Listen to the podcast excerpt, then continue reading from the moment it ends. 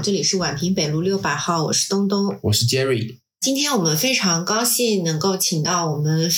宛平北路六百号法务部的负责人 喵师傅。喵师傅是我们群里面一位跟我们高频互动的听友。呃，然后呢，我们在互动之下发现他是一名医院的法务，当然他还有很多重的身份，非常的宝藏。于是呢，我们跟呃喵老师讨论了一下，说我们可以来连线做一下这期节目，呃，跟我们。广大的听友，还有我们的一些医生的朋友们，普及一些法律知识，帮助更多的朋友、更多的患者、更多的医生，更好的保护自己啊，创建一个更和谐的社会。我们现在呢，请苗老师来跟大家打个招呼吧。好，呃哈喽，大家好，我我是苗法务，非常荣幸的能够参与到咱们宛平北路的六百号的节目当中来哈。我现在在山东某家三甲医院供职法务，平时主要负责的工作内容主要就是医患关系的协调。医疗纠纷的处理以及医疗资源的对接等等，嗯，大概就是这样。对对对，然后我们就是和喵老师一直产生非常激烈的讨论，然后我们发现，呃，喵老师的非常多的一些观点啊，他的知识的储备非常的丰 富，呃，然后希望我们这一期呢，也是能够帮助到更多的人，尽量的消除一些信息差。嗯，对我这个人可能性格比较刚，呃，就是刚刚入职场的时候脾气会稍微有点冲。年轻医生我刚刚看门诊的时候，就是会产生一些医疗的纠纷。当时有一件比较大的医疗纠纷，之前我们有一期节目里有讲到过。当然了，对方。比较无理，当时是闹到医院的法务出面的，后来是解决了。当时对方是要求院方是要写一份文字类的东西，然后当时是法务写完了之后让我抄的，我当时就深深的感叹，掌握一定的法律知识是多么的重要，这是一件非常有安全感的事情啊！所以今天希望喵老师也可以跟我们分享几个他经历过的案例。医学的常识，法律的常识，可以的，这个没问题。嗯，之前其实，在录节目之前，我们有跟喵老师沟通过他要讲的几个故事。我看了一下故事大纲之后，就觉得个个都很炸裂。请喵老师先来给我们介绍第一个故事吧。对，咱这一期简直可以直接转型故事版的 播客。对于我们职业来讲，但凡产生了纠纷，那基本上每一个案例都是非常炸裂的。就是我就从我个人最喜欢的这个下三路的案例来开个场了。一个大约五岁的患儿，然后他去门诊上去做了一个包皮环切，就当天回去了嘛，手术做得非常成功。第二天的时候，他的母亲就领着这个孩子去医院那个导医台那边去闹。应该是五岁的患儿，他下面夏天嘛，什么都没穿，就是手术部位肿的非常的大，就晶莹剔透，的快到那种了。这个妈妈就就在那个导医台上喊：“我就在你们医院就给孩子做了包皮环切，然后你看我孩子就家那边都肿成什么样儿，就开始闹，一直就不算完嘛。最后我们经过沟通以后，结果发现孩子他妈妈不知道给孩子抹上了从哪儿买的一种就是叫蜗牛原液。”因为他听别人说这个蜗牛原液，它对伤口皮肤愈合效果很不错，结果呢不小心就给孩子就造成了伤口的感染。大家沟通完了，然后误会呢就会也解除了。但是当时的场面是非常非常的炸裂。伤口护理这块的话，确实要遵医嘱，不要自己随便网上去买一些不知道什么来路的什么护理液啊或者敷料啊什么。因为医生他可能会给你开一些促进伤口愈合的一些喷雾啊这些东西，但是你不要自己去买，或者说你用之前一定要咨询过医生的意见，同意你用你再用。是这样。对，包括另外一方面，其实整个医学常识的科普，我听下来觉得也非常的必要。对，因为现在其实网络很发达，然后小红书啊、抖音啊什么的，它特别多医学的科普。当然，现在监管也很严格，就是如果你没有资质去做这个科普的话，节目可能也是会被下架的。嗯，所以觉得医学科普还是任重而道远吧。嗯，就是还是从我的这个职位上来讲的话，在我感觉这个医学常识的科普，我觉得是非常非常非常重要的一件事情。其实大家都知道哈，医疗相关领域的知识专业性其实挺强的。而很多患者和家属，他本身没有对这些知识有很深的一个了解，或者说甚至他一点了解也没有。当你真的生病的时候，哪哪不舒服，患者选择相信专业的人和机构，他去医院看病。但是一个人在难受、着急、上火、紧张、害怕，还有恐惧这种种的这种情况叠加在一起，你还指望着这个当事人他能理性、中立、客观的去对待自己或者家人身上的这种遭遇？那其实说实话哈，要求也就比较高。在这种情况下，患者呢越是掌握一些基础的概念和知识，那么其实。更能冷静的和医生去沟通，这种概率也就会越高，产生的误会呢和分歧也就会越小。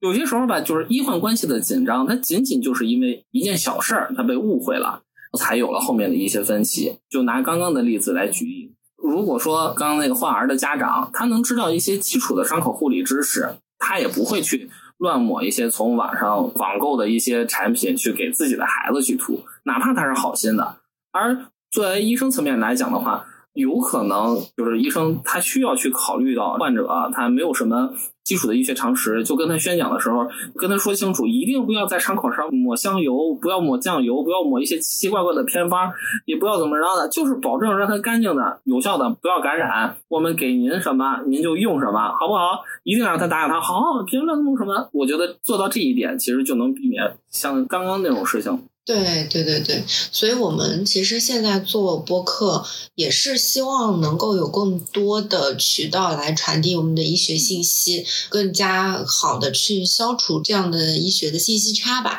刚刚像喵老师所说的这种案例，能够尽量少的一些发生。是，刚刚我们第一个案例就讲完了，我们知道喵老师大大概准备了有四五个，然后我们现在讲到第二个案例吧。在经过第一个下三路案例的热身之后，我再给大家讲一个下三路的案例。一对男女朋友各自跟别人对象的结婚的男女朋友，他们你可以理解为婚外情嘛。然后他们在外面开房，某些不知名的原因，女方重度阴道锁闭，导致男方拔不出来。于是乎，他们就以这种青蛙抱对的姿势，包着传单，一边男生还在哀嚎啊，然后就从酒店一路救护车，最后抬到了急诊。总之呢，经过一系列的抢救和处理以后，两位患者他终于分开了。分开了之后，他们就回家了。结果过不了没几天，跑到医院里来闹。原因其实挺简单，他们各自的配偶发现了两个人的之间的一些关系。发现的主要原因就是在其中一方的手机上查到了在这家医院的诊疗记录。然后一看，哎，我几几年几月几号因为什么病在医院里就诊，他就就明白什么事儿了呀。然后这个患者就去跟医院闹嘛，啊，你们泄露了我的隐私啊，这样的一些理由。这个真的是挺炸裂的，因为首先呢，就希望大家能够清楚，我们目前的一些病例啊，已经不像是以前的时候是手写的，现在的病例其实都是电子化的，然后其实。为了诊疗更加的方便啊，我们的病例其实都是很多是同步的，不只是在这个医院，其实在别的医院其实也是可以查到的。现在讲一个互联网医疗嘛，门诊病例有的它电子版的的确是可以在自己的手机上可以查阅到，包括像支付宝，因为现在有很多的挂号方式已经不只是用医保卡，它是可以用电子医保。那你只要电子医保就诊过的话，挂号的那个平台上是可以看到相关的就诊记录和相关的。用药，检查他检验的非非常非常透明啊！所以这个案例中，我认为院方是没有责任的，是吧？在这个案例当中，院方其实是一点责任都没有的。院方呢有义务去保护患者的个人隐私，但同时呢，就是患者也有义务去保护好自己个儿的个人隐私。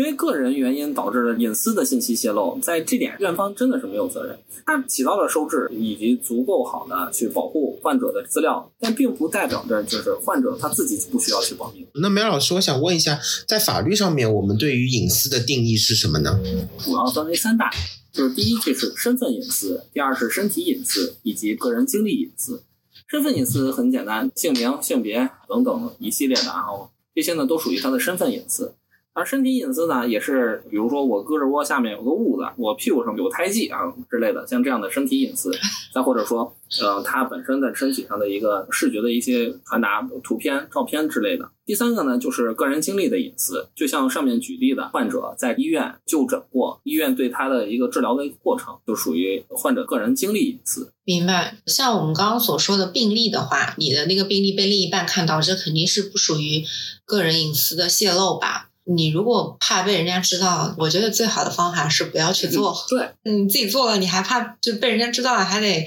把责任定到医院，有好像是有点儿不太人道。多多少少沾那么一点过分。就是他质问医院为什么不把他的诊疗记录给删掉？我们为什么要删掉您的诊疗记录呢？您在我们这儿就诊，我作为我们来讲，我们是有义务去记录的，不管是针对患者有义务，还是针对监管部门、职能部门有义务，我们都是要去记录的。患者就说，就是因为你们记录了，我老婆看我手机的时候，她就发现了我在医院里因为这个病进去了。我们这离婚了，那不赖你，赖谁？我们只能说这事儿真不赖我们。按照这样的逻辑的话，那你可能泌尿外科、皮肤科、妇科好多病例都不能留存了。对啊，是这样的。呃，那刚刚我们说到这里啊，我们刚刚有讲过一些隐私的定义，是什么样的情况下可能会被定义为泄露病人的隐私？嗯，举一个非常具象化的例子啊，假设好比说，焦二老师是妇科的呃医生。有一位患者啊，然后他过来找您就诊。这个患者是一个 G 十三 P 一的情况，当时对他的子宫内膜表示他还是零点六的厚度。G 十三 P 一了之后，子宫内膜还能这么厚，于是乎呢，您就出去跟其他的医生去讨论了一下，这个情况就比较特殊嘛。结果呢，陪同这个患者来的，好比说她男朋友吧，前提是说他不知道 G 十三 P 一是就诊的这位患者的，但是呢，作为一个她的男朋友，就不小心就想到一块儿去了，就两个人就产生了分歧。在这种情况下，他不算是患者隐私信息的泄露，因为张老师是一名专业的专科的职业医生，他和其他医生来去讨论病情，他本身就是他的工作需要，并且他也是在一个工作的场所当中，没有说明某某患者的姓名，或者说某某患者的其他特征，他仅仅就是指出了某一名患者他的诊断上是写着 G 十三 P 一或者 G 十五 P 一。患者陪同的家属他自己听见了，并且呢，他自己引申延展到这个方向上去，他其实是不算这种隐私的泄露。举一个另外的状况，好比说我我在其他的场合或者在公共的场合，比如说抖音、快手、小红书，或者我去喝酒的时候，然后我跟别人说，哎，我那个患者是谁谁谁叫什么，然后大概住哪儿，他在哪个单位的，哎，你知道吗？他干了一个什么事儿？然后别人都听见，哦哦，原来是这样。就不小心一传十，十传百，给人家造成了影响，那这个事情是我百分之百的泄露了别人的隐私。说到这里呢，我们可以跟大家简单的说一下 G 十三 P 一是什么意思。这位患者她怀孕十三次，生产过一次，然后她的男朋友陪着她，然后她男朋友之前也都不知道。所以说，对于泄露患者隐私的话，可能还是需要一个具体的界定啊。就比如说，他有没有透露一些非常具体的或者特征性的信息，然后造成了怎么样的影响，是吧？嗯，对，是的。真正遇到在实务过程当中，那真的是需要具体问题具体分析，或者延展一下吧。有一个概念，我们叫身份特征，或者说叫信息特征。我们在医院，然后能够看到，然后戴口罩、穿白大褂，多半就是医生或者是护士，或至少是医疗相关的从业人员。如果说，呃，他只是单纯的那种老阴阳人的张嘴的说话的语气或者是内容，他其实这个只算是个人情绪的抒发，或者说是我们叫个人负面信息的一个抒发。但如果说他要是再详细一些，带出呃某人或者是某地。啊，再或者说他是一个什么样的工作，他在哪儿，他的体貌特征是什么，然后或者说有共同的负能量信息输出的这个人，然后和被攻击的这一个人，他有共同的经历，他在仔细的去描述这些共同的经历，就唯独只是不提别人的名字而已，但是他也是会给别人去造成一些不良的一些影响的，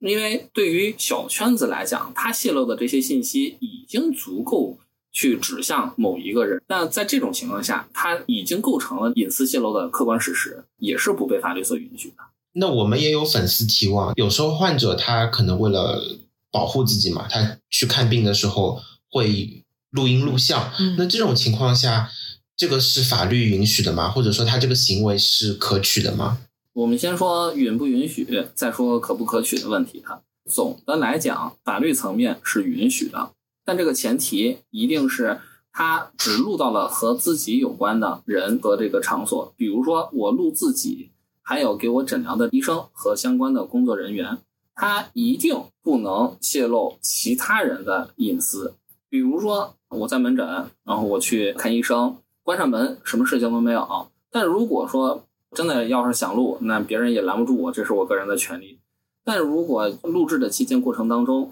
有人敲门，其他的患者敲门，我们不能泄露其他患者的声音，我们更不能泄露其他患者的身份、体貌特征啊，或者说他的就诊信息等等，这些东西是不能够泄露的。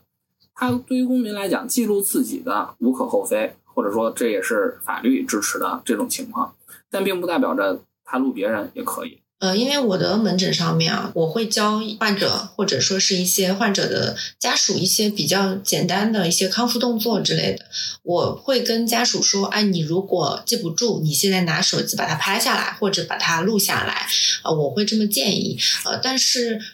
我觉得如果你在没有得到医生的允许下去偷录偷拍，我觉得是不可以的。那同样的，医生也是不可以在病人没有。同意的情况下面做一些录音录像的，严格来讲是是这样子啊，就是拍照和录音都属于自己公民的权利，不管是医生录这个患者，还是患者录音声，单纯的录制不传播的话，并不构成侵犯对方的隐私权。这种行为也不是说完全的没有过错，最起码刨除法律问题之外，我们应当给予对方的一个适当尊重。如果患者他真的有这样的一些特殊的需求。先应该和医生去沟通，因为什么样的事情，我希望做这么一个动作，希望能够得到对方的一个理解和支持。有了沟通，很多事情和矛盾就没有可能发生了。嗯嗯嗯嗯。然后呢，我们现在来进入第三个故事啊，这个故事我个人是觉得匪夷所思，不能理解的。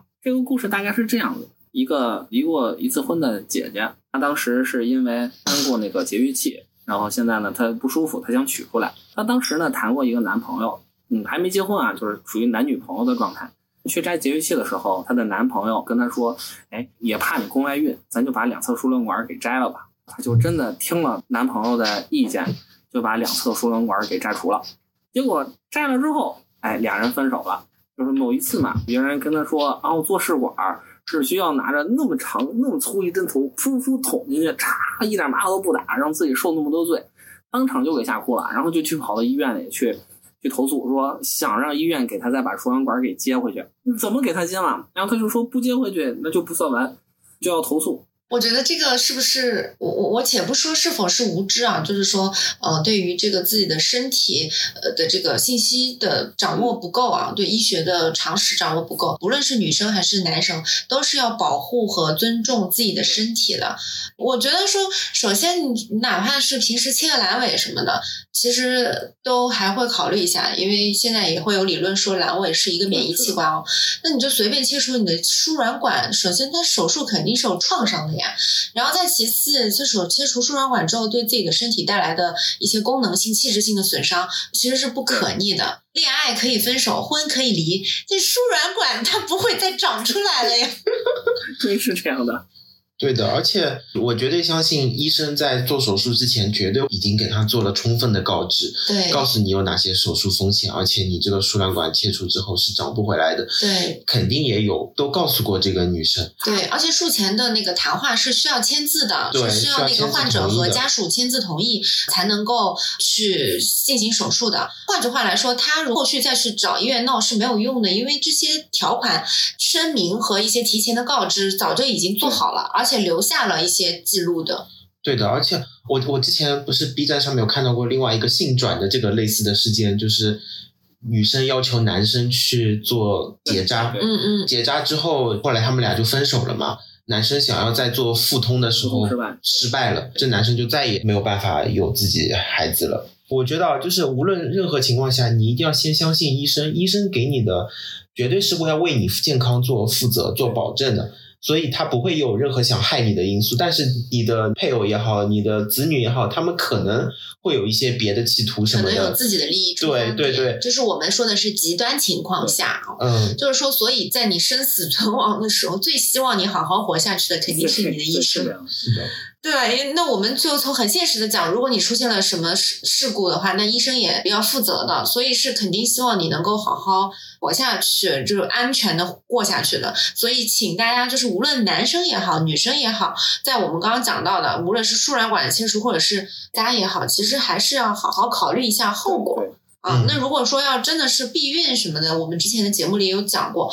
可能相对来说最安全、最卫生的方法就是避孕套嘛。嗯这个大家可以去回听前面的节目，这个案例也是让我们非常唏嘘。对，然后听得我拳头都硬了。对对，他没有发现自己就身边的这个人嘛，他其实有很不正当的或者很不正常的一些企图。而作为医生来讲，他真的没有办法直接去告知你啊，你身边的那个就是一渣男，他不能这么说。作为医生或者作为院方来讲，只能一遍。当时术前术前宣讲、术前谈话进行了五次还是六次，这是把你的身体器官摘出去，你一定要想好，一定要考虑好啊。你要是这个输卵管摘除了之后，你要再去做试管婴儿，花钱很多的。我们只能说到这儿，现在想想还是很气愤。就是我觉得很多事情是可以回头的措施的，但是身体是真的没有办法。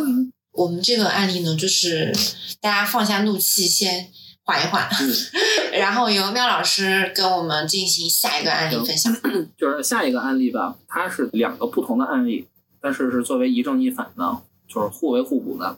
这么一个案例。也希望大家能够就是珍惜、热爱自己的身体，一定要保重。这个案例反面的教材是这样的哈，一个患者啊，发病时是大约是在六十一岁左右，呃，脑桥梗。他是在脑桥的位置最危险的位置上出了一点点非常非常非常微小的呃梗阻，结果呢就是大概经过一个周的溶栓治疗以后，四体健全，非常开开心心自己走回去了。出院以后呢，患者呢偷偷就回家，啊胡吃海塞，唱 K 泡澡，就结果呢当天晚上出现了这个大面积的脑溢血的情况。结果人就没了嘛，然后家属就非常的气愤，就觉得院方他没有做好一个积极有效的一个治疗，就是因为他没治好，让人家出了院，结果回家人家喝酒唱 K，人就这么就嘎了。不仅仅出现过一次，虽然说这个脑桥梗有这样的情况，但是这样的患者真的是一点都不少。就是在说这个反面案例怎么处理之前，我觉得先应该讲一下这个正面的案例。嗯，大约是一个六十岁的女性吧，她当时是去做子宫切除，结果因为一系列非常非常小概率的事件，就是在切除后分别发生了内源性的感染、静脉血栓的一个上行，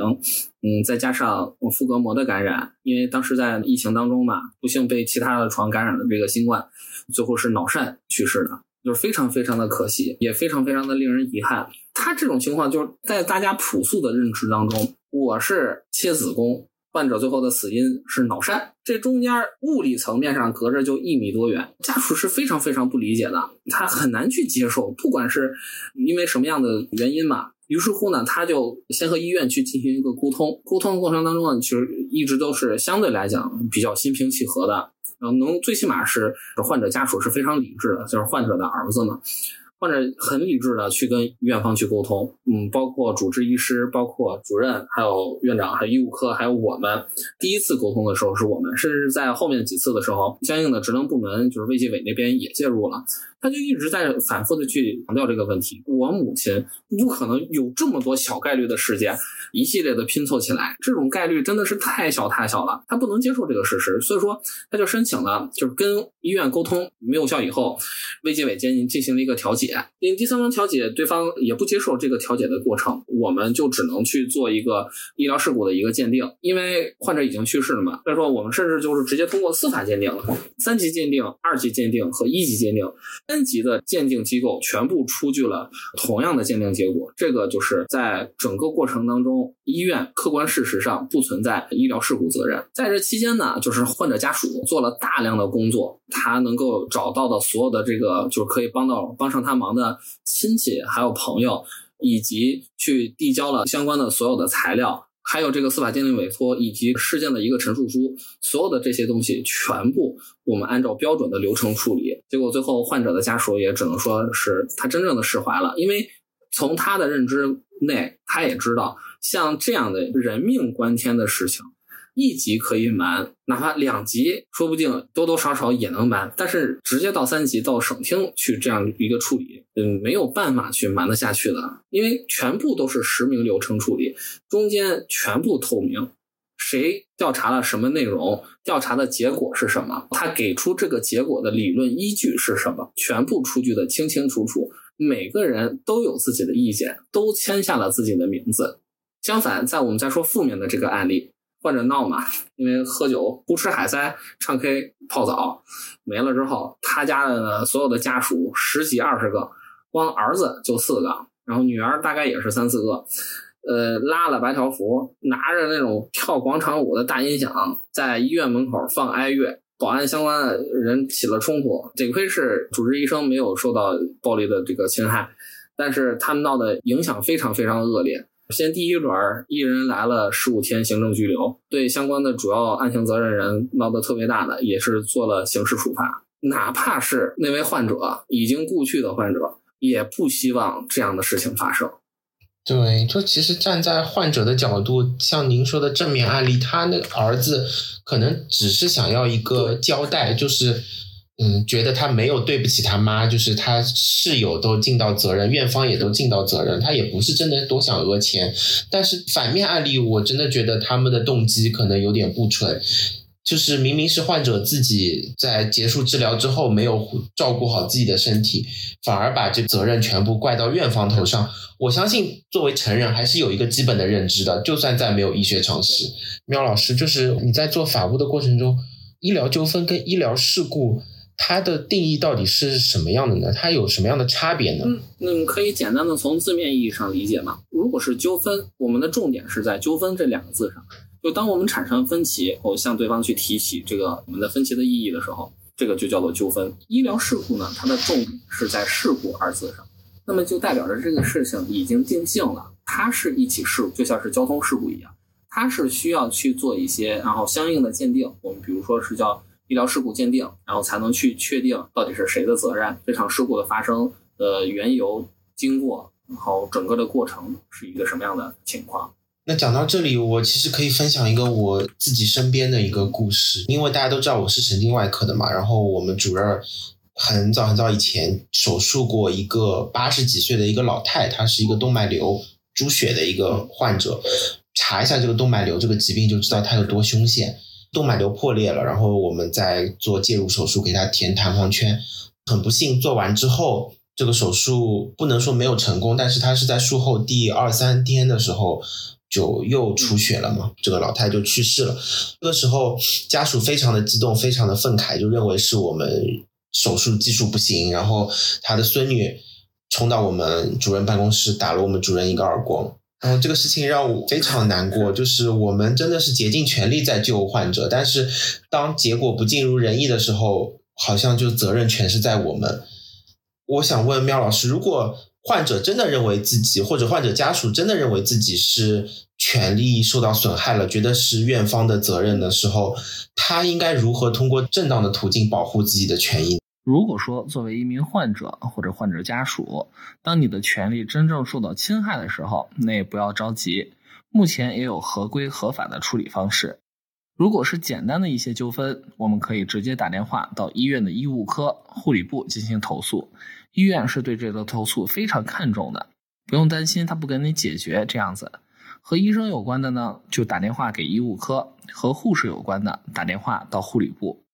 如果是复杂的医疗纠纷，那么我们首先需要做的是搜集整理相关的证据，包括但不限于哈所有的诊疗记录、病历病案、挂号单、缴费单等等各种凭据，这些全部都需要准备好。牵扯到费用相关的，把公示的收费标准也拍照记录一下，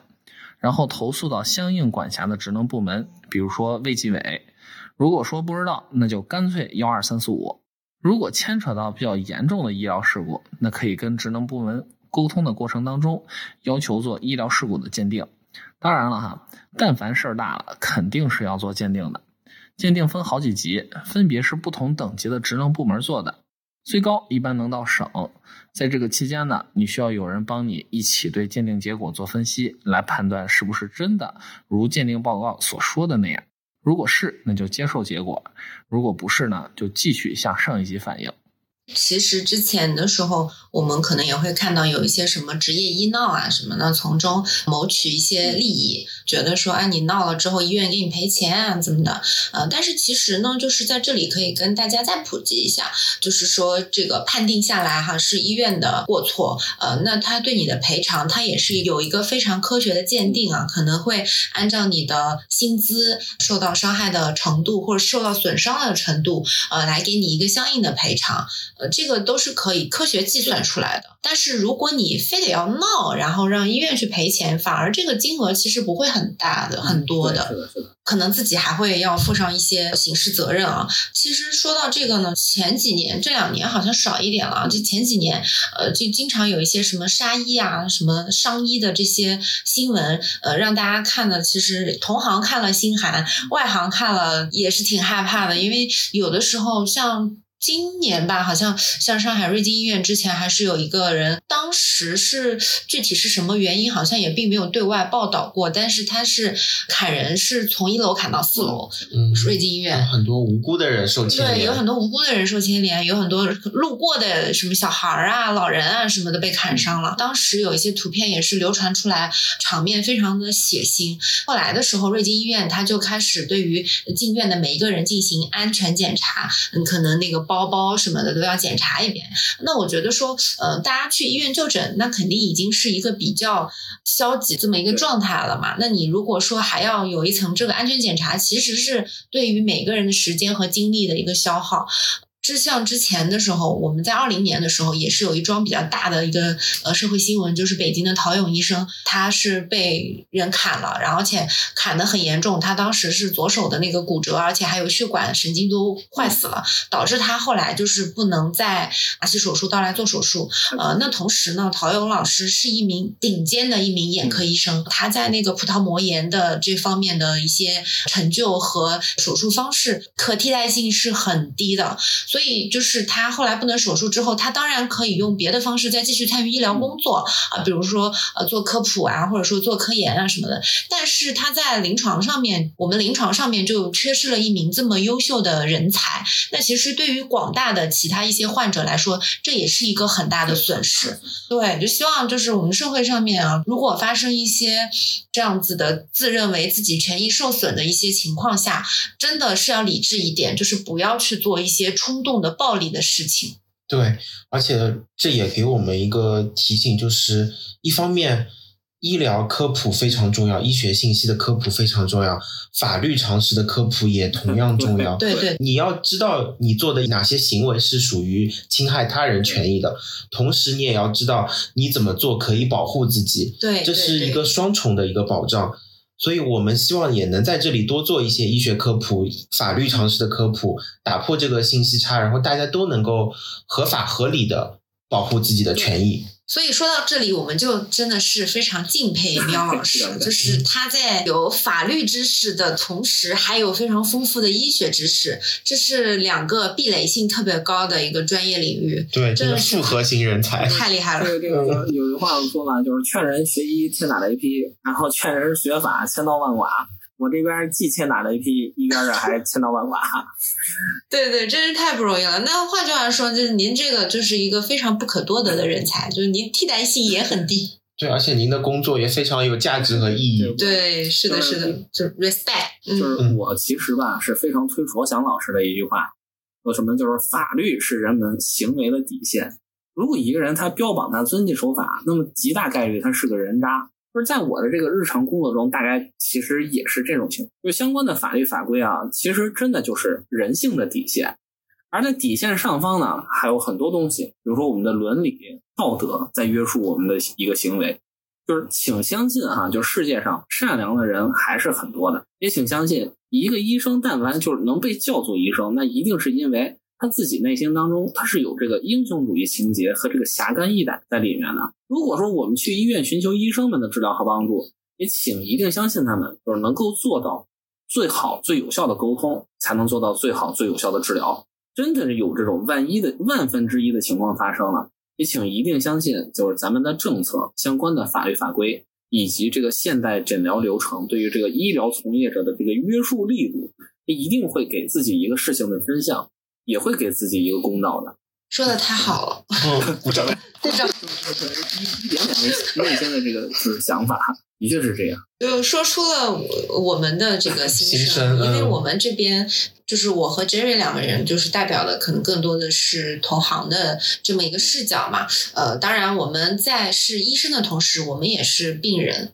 嗯呃，我们也是作为病人的话，我们肯定也是不希望呃看到或者说是碰到我们的权益受损的。所以说呢，就是还是希望大家能够更多的打破这个信息差，然后做获得更多的知识，呃，让大家的沟通更加的壁垒更小一点哈。很有效的去进行一个沟通，无论是术前谈话也好，还是一些用药的呃一些叮嘱也好啊，或者说是后续的我们治疗完了之后后续的康复啊，然后一些注意事项也好，都是能够大家互相双方有效的去沟通，并且呃做到一个提高依从性的这么一个目的。好的，那我们本期节目聊的差不多了。非常感谢喵老老师能够把他的这么多的知识无偿的奉献给大家，非常感谢喵老师。天儿老师和东东老师给我这么一个机会，因为直到现在我还是一个非常激动的状态。